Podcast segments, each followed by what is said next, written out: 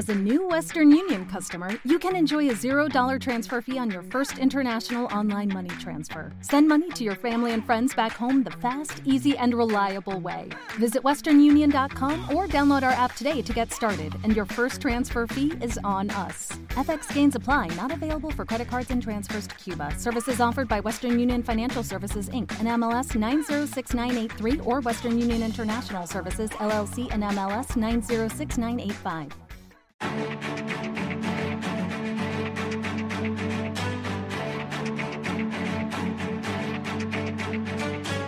Capital Intereconomía, el consultorio.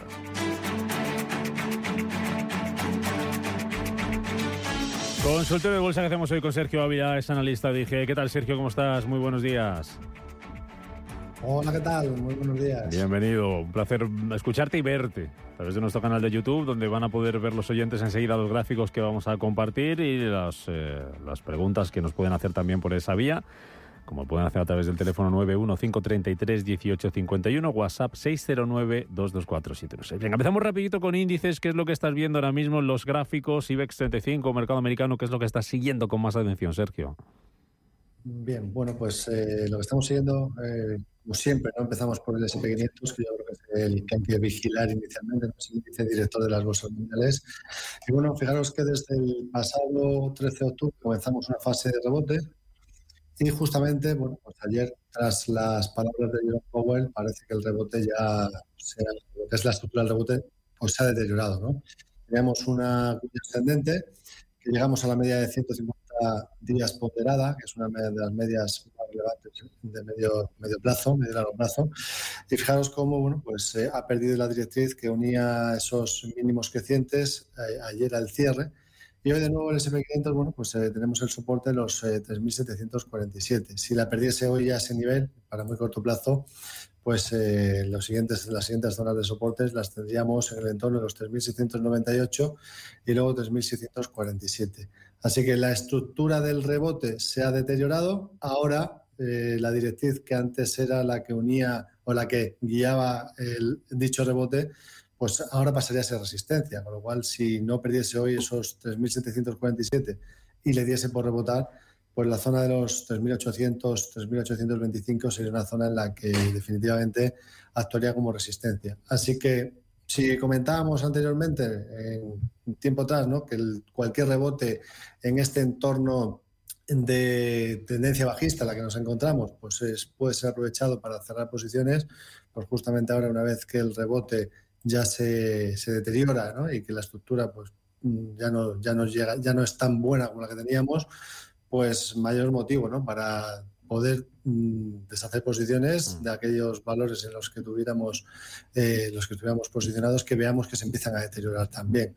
Así que bueno, eso en el caso de SP500, en el IBEX 35 tenemos una estructura también que de momento, pues fijaros, el mínimo del pasado 31 de octubre, la zona de los 7.858 y sobre todo la zona de los 7.832, mínimo del día 28 de octubre, pues serían definitivos. ¿no? Fijaros cómo también tenemos una directriz que une los mínimos crecientes, con lo cual estructura de rebote. Si perdiésemos esos 7.832, pues el rebote ya nos está indicando que lo más probable es que llegue a su fin y que por tanto a partir de ahí puedan venir más ventas. Así que muchísima precaución. Ahora la resistencia pasaría a estar en los 7.912 y luego, sobre todo, las, los 8.070. Vale. Así que parece que poco a poco pues va perdiendo fuelle el mercado. Bueno, vamos rápido con las consultas, que hay muchas y luego se nos va acumulando el trabajo. Dos valores de Leo, dos consultas. Por un lado, Luis nos pregunta por la alemana SAP, comprada a 94 y está pensando en vender. ¿Qué te parece?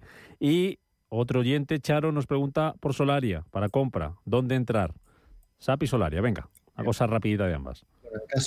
En el caso, de SAP, fijaos el rebote que, que, tuvo ¿no? desde los mínimos eh, del día 23 de septiembre, nos confirmaba con la ruptura. Fijaros, vamos a ponerlo para eh, aquellos que lo estén viendo por el canal de YouTube, para que lo puedan ver mucho más claro. La ruptura de la directriz que unía los máximos decrecientes lo hizo con hueco de mercado el día 4 de octubre, luego hizo un pullback a esa directriz, lo cual nos avisaba de que a partir de ahí pues podría mejorar el gráfico y ahora se está deteriorando. Con lo cual, eh, pasamos a un periodo en el que lo más probable es que SAP empieza a perder fuelle, al menos en el corto plazo, con lo cual si quiere hacer caja, pues sería quizá lo ideal esperando a ver niveles más bajos para comprar posteriormente.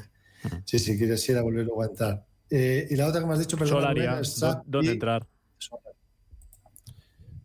Solaria para, para, entrar. Bueno, pues Solaria está en tendencia bajista. Fijaos cómo en su momento pues rompió este canal alcista, ¿no? Lo rompió por la parte inferior, indicándonos que a partir de aquí lo más probable era que tuviéramos una corrección al menos por la extensión de dicho, dicho canal. Bueno, pues eh, se cumplió ese objetivo, pero seguimos estando en tendencia negativa. De hecho, el rebote reciente que hemos tenido desde el pasado 24 de octubre parece que se, se, podría dar casi por finalizado. ¿no? Vemos a los indicadores técnicos que se empiezan a girar a la baja y que además se pierde eh, la sucesión, estamos a punto de perder esa sucesión, justamente estamos ahí, ¿no? Eh, la sucesión de mínimos crecientes. Si viésemos un cierre diario por debajo de los 14,84, pues definitivamente se daría por finalizado ese intento de rebote. Así que de momento, Solaria, pues habría que verlo desde la barrera. No estamos en tendencia claramente negativa de momento y hasta que no genere un suelo definitivo, pues lo ideal es eh, esperar y por, por lo tanto, de momento no estar. Venga, nos se llama Fausto, nos escribe Fausto a través del canal de YouTube. Dice, ¿cómo ves eh, con las noticias de Powell entrar en banca americana? JP Morgan, Bank of America. Bueno, pues vamos allá. Vamos a echar un vistazo a alguno de ellos. JP Morgan. JP Morgan Chase. Vamos a ver, pues mira, aquí la tenemos. Bien, eh, ayer incluso después del movimiento lo lógico hubiese sido pensar que la banca se puede ver beneficiada por esa subida de tipos ¿no? y que se vaya a mantener durante más tiempo. Sin embargo, terminó viéndose totalmente, todo el mercado se terminó viendo penalizado. Es cierto que de momento la estructura de rebote sigue estando vigente en JP Morgan, pero a corto plazo los indicadores empiezan a girar a la baja. Con lo cual, ¿qué es lo que podríamos pensar? Bueno, pues es cierto que la idea de que los tipos de interés eh, suban eh, mejora las rentabilidades de los bancos, pero siento también, por otro lado, que al final, cuanto más eh, subamos los tipos de interés, mayor es la probabilidad de que tengamos una recesión dura, ¿no? que eso también podrá afectar. Pero bueno, partiendo desde el punto de vista técnico, yo lo que me fijaría aquí es, si estamos en el inicio de una fase correctiva, pues al menos si JP Morgan se viene hacia la zona de los 119,20, sería el 38,2% del último tramo de rebote, o hacia el entorno de los 116,30. Vamos a ver si, llegados a esos niveles, si finalmente corrige esas zonas, si llega a esos niveles nos deja alguna pauta de giro tal vez positiva para comprar mejores precios. Podría ser a partir de ahí un mejor momento para, para, entrar. Por tanto, yo me esperaría un poquito, vamos a ver cómo el mercado digiere toda, pues, eh, todas estas noticias. ¿no? Lo, importante ayer de la Reserva Federal es que ha dicho que el tipo, o se espera ahora que el tipo terminal sea mayor, eh, por lo tanto, eso puede impactar más negativamente a la economía futura y que el impacto económico no sea suave, sino más fuerte. Y por otro lado, pues que también han dicho que tampoco saben cuándo van a hacer el, hmm. pivote, ¿no? Cuándo van a empezar a subir los tipos de interés a un nivel menos agresivo. Me voy a las... pues esperando. Me voy a las noticias y a la vuelta seguimos con más valores que tengo por aquí en este consultorio de bolsa. Hasta ahora.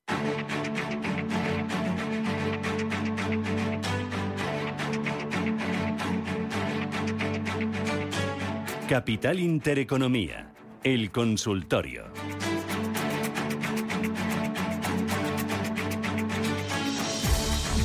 Venga, que seguimos en este consultorio de bolsa con Sergio Ávila, analista de IG 915331851, WhatsApp 609224716, también nuestro chat del canal de YouTube que nos preguntaban ahí por la banca americana, si era momento de entrar o no. Ahí lo dejábamos. Vamos rápidamente con más consultas. Dos eh, valores españoles. Repsol, compradas a 13.75. Aguantamos y Telefónica a 3.45. ¿Las vendemos o aguantamos? Repsol, Telefónica. Vale, pues eh, en el caso de Repsol, eh, voy a hablar de muy corto plazo, porque está el mercado ahora para, para, fijarnos en el muy, muy corto plazo y hacer trading de guerrillas. ¿no? Entonces, eh, Repsol seguimos, sigue teniendo una directriz alcista que de momento está aguantando. Para mí, el soporte clave estaría en que no pierda la zona de los 13.46. Eh, mientras se mantenga por encima, se podría perfectamente aguantar y no habría ningún, no habría ningún problema. Eh, en el caso de Telefónica, vamos a echar un vistazo también. Vamos allá. Telefónica también está en fase de, rebote. Tenemos una especie de doble suelo activado, que de momento pues tenemos objetivo alcista por cumplir como escenario más probable hacia la zona de los 363. Eh, por tanto, bueno, de momento sigue, sigue estando en esa fase de rebote y eh, mientras no pierda eh, la zona de los 343, pues también yo creo que se podría perfectamente mantener, mantener en cartera. Así que ese sería el soporte a vigilar en, Telefónica. Muy bien, vamos con un mensaje de audio, Sergio. Buenos días, llamaba para el consultorio de bolsa. Eh, quisiera su opinión acerca de CaixaBank y de Repsol. Eh, ¿Cuál son? Estoy en, eh, invertido en las dos con unas pérdidas mínimas. Quisiera saber el, potencial de subida que tienen de aquí a final de año y cómo les afectaría la subida de tipo, sobre todo a Repsol. Gracias. Bueno, Repsol ya la analizamos, es que vamos con CaixaBank y te añado una más de WhatsApp eh, que también nos preguntan por perspectivas para final de año. Estimación, evolución de ACS de aquí a final de año. Javier de Madrid pregunta por ACS. ACS CaixaBank. De acuerdo. Bueno, en el caso de, de CaixaBank, eh, está claro que el, Banco Central Europeo va a tener que subir los tipos de interés también de forma agresiva, después de lo que ha hecho la Reserva Federal, o que ha dicho, ¿no? que el tipo final va a ser más alto, o sea que eh, la dificultad de controlar la inflación pues eh, obliga a los bancos centrales a ser más agresivos. Esto beneficia a la banca, lo beneficiará hasta el momento en el que entremos en una crisis económica. Mientras los tipos de interés estén subiendo y la crisis económica no, no llegue definitivamente, pues la rentabilidad es superior eh, de los bancos. Por lo tanto, la clave está en CaixaBank, en que no pierda la zona de los 3,23, mientras eh, se mantenga por encima, pues tenemos tendencia alcista, por tanto se podría perfectamente mantener. Y de cara a final de año, bueno, pues eh, yo me fijaría en eso, ¿no? la zona de los 3,23, 3,21, mientras se mantenga por encima, predisposición alcista, tendríamos lo más probable que, que, pudiera ocurrir es que veamos una vuelta hacia la zona de los 3,64, ¿no? que es por donde eh, que es donde tenemos la resistencia eh, que se ha generado dos veces, el 21 de junio y el 22 de septiembre. Eh, por tanto, eso que saben. En cuanto a Resol, hombre, yo sí que creo que es importante fijarse en qué hace el precio del petróleo de aquí en adelante. De momento, Resol se puede mantener. Habrá que fijarse si el precio del petróleo finalmente se empieza a ver afectado negativamente por la idea de que pueda de que podamos tener una crisis económica más fuerte y que eso eh, afecta a la demanda. De momento, seguimos estando en el petróleo, yo me fijaría en la zona de los 92,25 eh, dólares el barril, mientras se mantenga por encima. Es cierto que estamos en una zona de resistencia, pero si rompiese al alza los 96,40, podría tener un tramo adicional de subida en, este entorno en el que la OPEP pues, eh, ha reducido ¿no? la, la producción de crudo. Entonces, bueno, aún así el precio del petróleo sigue estando alto, esto beneficia a las compañías petroleras, por tanto, Resol yo de momento la, mantendría, lo que comentábamos antes. Eh, tenemos todo, ACS me lo comentabas también ahora, ¿verdad? ACS, eh, Caixa. Eh, no, ACS, no lo he pues comentado, pero te la comento. ACS, evolución de aquí a final de año, nos pedían. ACS, bueno, pues ACS ha cumplido el objetivo que habíamos marcado en su momento por doble suelo. Fijaros que eh, rompió la zona de los 22,23, rango lateral roto al alza, por tanto, objetivo teórico 25,65. De momento sigue estando en fase alcista, por tanto, eh, podría ser perfectamente un mantener. ¿Cuándo, ¿Qué podríamos fijarnos en el muy corto plazo para pensar si pudiera venir alguna, algún descanso en la subida? Pues que no pierda esta directriz que voy a unir, ¿no? que voy a generar. Pues tendríamos zona de los 25-39, mientras se mantenga por encima, por disposición alcista. ¿Dónde tenemos las siguientes zonas? Bueno, si yo me voy a gráfico semanal, aquí ya empezamos a plantear una situación eh, de más largo plazo, ¿no? Pues tendríamos que ha, que ha generado un máximo anterior en los 25-23, lo ha roto lanza y teníamos un mínimo en la zona de los 18-86. Esto nos indica que tenemos un rango lateral que lo ha roto por la parte superior, por lo tanto, si cogemos toda la extensión del rango a medio plazo, lo que nos está indicando es que es probable que pues, siga viendo se siga viendo beneficiada. ¿no? ¿Cuál sería el objetivo teórico por esa extensión? la zona de los 31,66. Mm. Bueno, tendríamos justamente los máximos en los 31 euros. esto nos parece indicarnos que es más probable una vuelta a nube a medio plazo a que, a que caiga, ¿no? a que pierda eh, fuelle. Mm, Pero bueno, eh, ha subido mucho desde el, desde, el, desde el 13 de octubre, por tanto no sería descartable que en el corto plazo se tome algún descanso en la subida. Así que si perdiese los 25-23, a partir de ahí podríamos ver algún descanso. Y luego pues zonas otra vez en las que se podría buscar eh, posibles entradas pues en el entorno de los 23-60 aproximadamente, eh, 23-80. Por esas zonas habría que ver si luego nos vuelve a generar alguna pauta de giro, pero a nivel general, a medio plazo, las perspectivas en principio son positivas. Muy bien, mensaje de audio. Buenos días. Le quería preguntar al analista qué le parece entrar en logista mm, de cara a un futuro. Gracias. Logista. logista eh, empezó un rebote justamente, se, bueno, se apoyó en la media a largo plazo.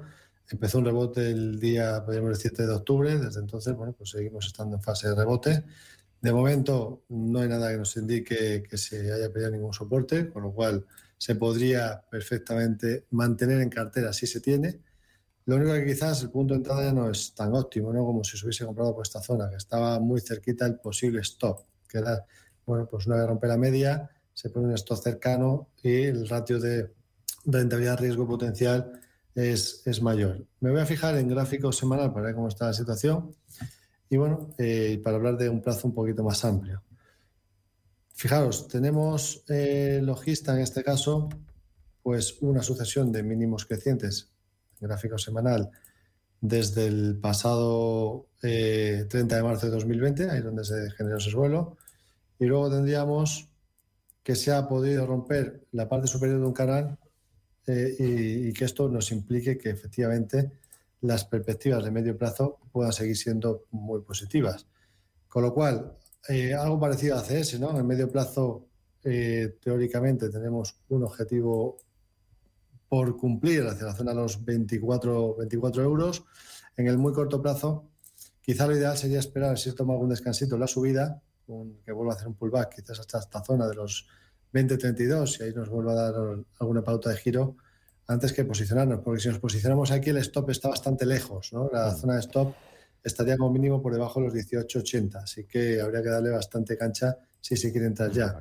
Vamos. Yo voy a esperar un poco a ver si se toma algún descanso. Vamos a divisas, muy rápidamente, que son muy concretas las preguntas. Eh, ¿Cómo ves comprar, pregunta Aurora desde Jaén, cómo ves la compra del yen, de la moneda japonesa? Y desde Perú nos preguntan si es buen momento para comprar eurodólar en cuatro horas, nos dice. En el caso del, euro está perdiendo fuelle contra el yen, el Banco de Japón está intentando controlar su divisa, por tanto eso está haciendo que de momento pues le, sirva para, mantenerse. El euro ha empezado a perder fuelle, en el corto plazo tenemos pues lo que puede ser un inicio de una fase correctiva, o sea que si se quiere comprar para corto plazo, bueno, pues habrá que vigilar justamente que luego tenemos un soporte en la zona de los 141-48 hmm. en el euro frente al yen. O sea, que sería para bastante corto plazo. ¿no? no me plantearía tampoco mucho porque al final la política del Banco Central de Japón sigue siendo bastante más expansiva que la política monetaria que tenemos en Europa o en Estados Unidos. Y a pesar de que está haciendo todo lo posible para controlar y que no se vaya de madre, eh, que no pierda mucho valor el yen, al final la política monetaria pues está ahí, ¿no? Y, y, cada vez que hay una subida de tipos se fortalece la mm. divisa en donde se suben los tipos de interés. Así que en el corto plazo sí que se podría pensar que puede haber alguna corrección, pero eh, no sería, sería bastante cauteloso ahí en ese sentido comprando yenes. Mm. Probablemente me gustaría más comprar dólares que yenes si tuviera euros. En el euro dólar, eh, que es la otra que nos sí. bueno, pues tenemos justamente, justamente eso. Fijaros, Intento de rebote en el, en el, euro frente al dólar, media de 150 periodos ponderada, no es capaz de superarla con claridad, no rompe la resistencia posterior en los 1.02, se da la vuelta y a partir de aquí pues se, puede, se vuelve a perder la media y estaría ahora justamente testando la directriz que unía los mínimos crecientes. Por tanto, si viéramos un cierre por debajo de esta zona, de la zona de los 0,97 0,9736, pues estaría rompiendo la cuña ascendente por la parte inferior, lo que nos significaría que lo más probable es que el euro siga habiéndose deteriorado en esa búsqueda de eh, refugio, ¿no? en este momento el refugio pues solamente está siendo Hmm. el, el dólar. Ayer vimos cómo después de la Fed todos los sectores cayeron en bolsa y lo único que se ha mantenido positivo ha sido el dólar. Así que en caso de que veamos un cierre diario por debajo de ese nivel, pues lo más normal sería pensar en una de que se pueda ir el euro hacia la zona de los 0,9360 aproximadamente, ¿no? que sería la extensión de esa cuña Dime, ascendente rota por la parte inferior, que es una figura de continuación de tendencia bajista. dime en 30 segundos, pero no más, que nos vamos de tiempo. ENCE si está para cortos a estos precios, que nos preguntan a través del eh, canal de YouTube. ENCE cortos, ahora, ¿sí o no? A ver, Ence. Bueno, de momento, eh, este se mantiene dentro de una tendencia alcista, dentro de un rango lateral dentro de tendencia alcista, con lo cual aún todavía no. Vale. ¿Qué es lo que podríamos plantearnos? Bueno, pues ¿cuándo podríamos tener algún corto o podría ser relevante? Si perdiese la zona de los 3,278. Mientras no lo pierda, yo de momento no me pondría corto porque la tendencia sigue siendo positiva en el corto plazo también. Tenemos aquí justamente esta directriz que une los mínimos crecientes. Esta sería la zona clave que tendría que romper. 3,278. Mientras no lo haga, precaución y bueno, ya habrá que esperar. Tomamos nota y aquí nos despedimos. Sergio Ávila, analista de G, un placer como siempre. Hasta la próxima y gracias en nombre de nuestros oyentes por estar con nosotros en este consultorio de bolsa. Buen jueves. Muchas gracias, buen jueves y buen trading a todos. Hasta pronto.